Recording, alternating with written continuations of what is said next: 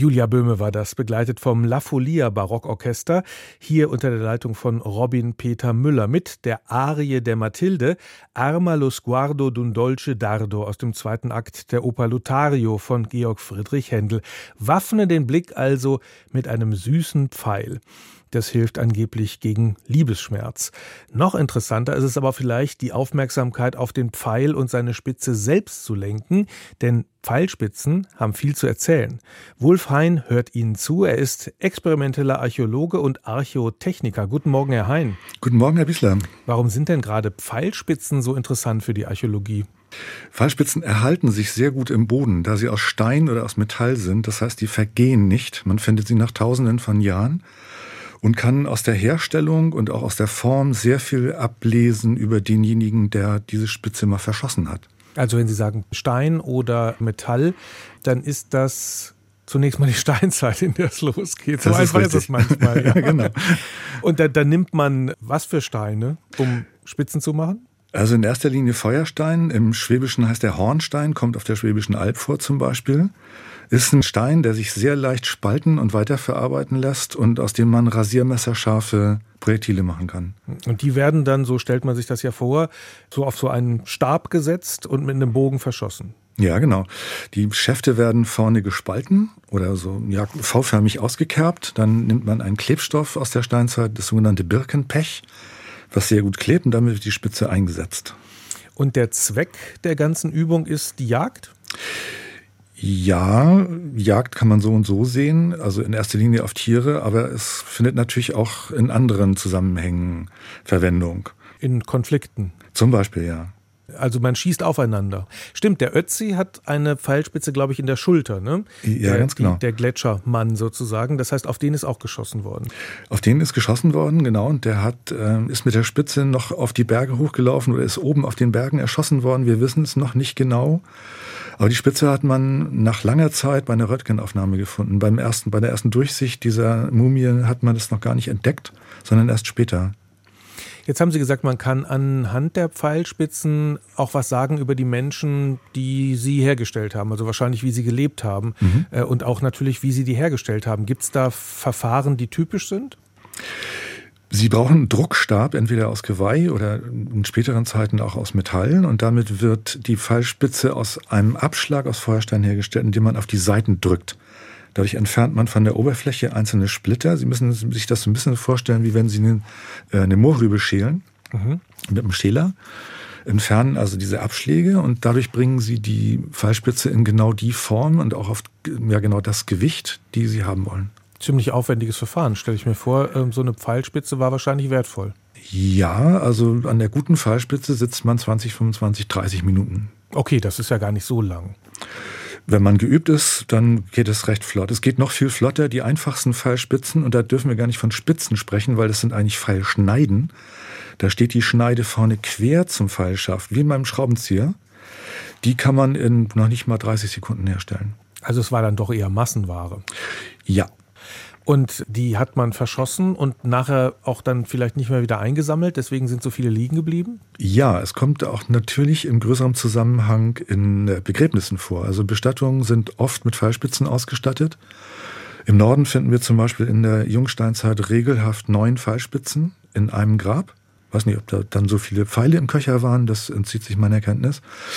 Aber bei Ausgrabungen werden die entdeckt oder wenn man über einen Acker läuft und hält die Augen gut auf, kann man auch welche finden. Also es gibt viele Möglichkeiten, Fallspitzen zu entdecken. Irgendwann im Verlauf der Steinzeit, also so vor ungefähr 10.000 Jahren, fangen die Menschen ja an, nicht mehr so viel durch die Gegend zu ziehen, also auch nicht mehr so viel wild zu jagen. So stelle ich mir das als Laie jedenfalls vor, sondern dann eher die Tiere zu halten und möglicherweise auch noch Ackerbau zu betreiben. Mhm. Das ist der Punkt, wo man dann aber die Pfeile immer noch zu, ich sage jetzt mal, militärischen Zwecken braucht? Erst dann eigentlich. Also wir kennen aus der Mittelsteinzeit, also der Zeit vorher, als die Menschen noch nicht sesshaft waren, aber auch keine Bauern, kennen wir ähm, Befunde von einsteckenden Pfeilspitzen in Personen, also in Knochen, die man bei Ausgrabungen gefunden hat. Die sind aber sehr, sehr selten. Während in der Jungsteinzeit sich das dann sehr stark häuft. Also da sind die Nachweise über, ich sag mal, interpersonelle Auseinandersetzungen gleich welchen Maßstabs dann sehr zahlreich. Woran liegt das, dass man das gewonnene Land sozusagen dann verteidigen will oder weil es mehr Menschen gibt? Ich schätze mal beides. Also die Kirschen im Nachbarsgarten schmecken immer besser als die eigenen. Und es gibt äh, Jagdgründe, die sind einfach ertragreicher als ihre eigenen. Es hat vielleicht auch Klimakatastrophen zu der Zeit schon gegeben. Also wir wissen von ganz starken Klimaschwankungen während der Jungsteinzeit und auch später in der Bronzezeit, so dass Anlass für, ich sag mal, interpersoneller Gewalt immer gegeben war. Die Bauern, auf die will ich nochmal zurückkommen, die haben den Pfeil dann im Konflikt eingesetzt. Mhm. Ähm, aber haben die auch ihre Tiere damit getötet oder haben die die dann auch erschlagen? Ja, das ist ein seltsamer Befund aus der Schweiz. Da hat man tatsächlich Schweine und Rinder mit eingeschossenen Feuersteinpfeilspitzen gesehen aus der Jungsteinzeit. Und es ist anzunehmen, dass die entweder die Tiere im Pfercht getötet haben mit Pfeil und Bogen, weil sie nicht erschlagen wollten oder nicht konnten. Meine Schweine sind ja auch ziemlich schnell, wenn es drauf ankommt. Oder aber man hat sie draußen auf der Hute erschossen, wenn die Schweine im Wald waren zur Laubfütterung und hat die gar nicht eingefangen, sondern dann aus der Herde rausgeschossen. Jetzt sind Sie ja experimenteller Archäologe, das heißt, ich vermute mal, Sie bauen sowas auch selber, solche Pfeilspitzen. Ja, das tue ich. Und zwar nach den alten Methoden. Ja, kann man da besser und schlechter sein? Wahrscheinlich schon, ne? Oh ja. Wir treffen uns mindestens einmal im Jahr in wechselnden Museen, von denen wir eingeladen werden und führen dann unsere Künste vor und geben uns untereinander Tipps und Ratschläge. Da können Sie dann so 30, 40 Männlein und Weiblein sehen, die Pfeilspitzen, Beile, Dolche, alles Mögliche herstellen.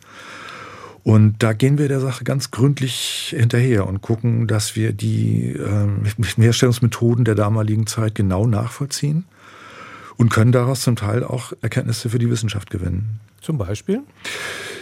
Dass es zum Beispiel mit bestimmten Werkzeugen unmöglich ist, bestimmte ja, Fallspitzentypen herzustellen. Oder dass man bestimmte Geräte braucht, um große Dolche zum Beispiel herzustellen. Wir machen aber auch Versuche zum Beispiel, dass wir mit Pfeil und Bogen und Pfeilspitzen dann auf Ziele schießen und gucken, wie tief dringt so ein Pfeil oder so ein Speer ein. Welche Verletzungen ruft er hervor? Das kann man mit Gelatineblöcken ganz gut machen. Da werden wir auch regelmäßig von der Wissenschaft angefordert, um solche Sachen nachzustellen. Das Eisen, das sich dann ja allmählich durchsetzt, das dringt wahrscheinlich tiefer ein als die Steinpfeilspitze und deswegen dieser Wandel, beziehungsweise ist am Anfang wahrscheinlich eher Bronze als Eisen. Ne? Ja, genau. Das ist aber gar nicht wirklich so. Also Sie wissen vom Tollensetal, diese Schlacht aus der Bronzezeit, die oben in Mecklenburg-Vorpommern stattgefunden hat, da hat ein Kollege von mir auch äh, Beschussversuche gemacht mit Bronzefallspitzen und Feuersteinfallspitzen und hat festgestellt, dass die Feuersteinfallspitzen, obwohl sie eigentlich älter sind und wesentlich einfacher gemacht, tiefer eindringen als die Bronzefallspitzen. Das liegt an der Schneide, die ist so leicht gezähnt wie so ein Tomatenmesser. Und wenn so ein Fall mit 150 Stundenkilometer ankommt, dann macht er schon ein richtiges Loch, ja. Das heißt, man hat umgestellt auf Metall, weil es einfacher herzustellen ist und gar nicht, weil sie besser sind. Nee, man hat tatsächlich Feuersteinpfeilspitzen noch in der Bronzezeit verwendet. Aber Sie wissen, wie es ist. Wenn der andere einen Pfeil aus Bronze hat, will man selber auch einen haben, weil das einfach, das, das ist golden, das sieht schick aus. Es muss gegossen werden. Es ist auch ein Prestigeobjekt. Obwohl es nicht so gut funktioniert. Obwohl es nicht so gut funktioniert. Warum hat es Ihnen gerade der Pfeil und der Bogen so angetan? Ich habe schon als kleiner Junge mit Pfeil und Bogen geschossen, wie wir wahrscheinlich alle und habe dann eine Ausbildung zum Tischler gemacht nach dem Abitur und habe angefangen, mich für mein Handwerk zu interessieren, für die Geschichte. Und da kommt man auch zweifelsfrei irgendwann zum Bogenbau und auch zum Bogenschießen. Und dadurch habe ich ein wundervolles Hobby entdeckt. Ich gehe nicht oft Bogenschießen, aber wenn ich gehe, dann gehe ich sehr gerne. Es macht sehr viel Spaß. Was würden Sie sagen, der große Vorteil von Pfeil und Bogen ist natürlich die Distanz. Mhm. Heißt also, ich bringe mich selbst nicht in Gefahr? Mhm. Exakt, das ist der Grund. Mit einem Bogen, wie er zum Beispiel im Talensetal üblich war, mit einer Zugkraft von 50, 55 Pfund. Das heißt, sie haben ungefähr 30 Kilo, die sie ziehen müssen. Also als wenn sie mit drei Fingern ein Gewicht von 30 Kilo vom Boden aufheben. So ist es, wie wenn sie den Bogen ziehen. Der schießt mal gut 200 Meter weit. Natürlich dann nicht mehr treffsicher. Die Jagddistanz liegt so bei 25 bis 30 Meter. Aber da müssen sie weder aus der Deckung raus noch sonst irgendetwas. Sie kommen hinter einen Baum vor, ziehen aus, lassen den Pfeil ab und das Tier ist getroffen im Ernstfall. Pfeil und Bogen. Der experimentelle Archäologe Wulf Hein hat uns erzählt von seinen Erfahrungen mit steinzeitlichen und bronzezeitlichen Pfeilen. Das sticht. Der Pfeil heißt die Matinee in SWR 2. Vielen Dank, Herr Hein. Ich danke Ihnen.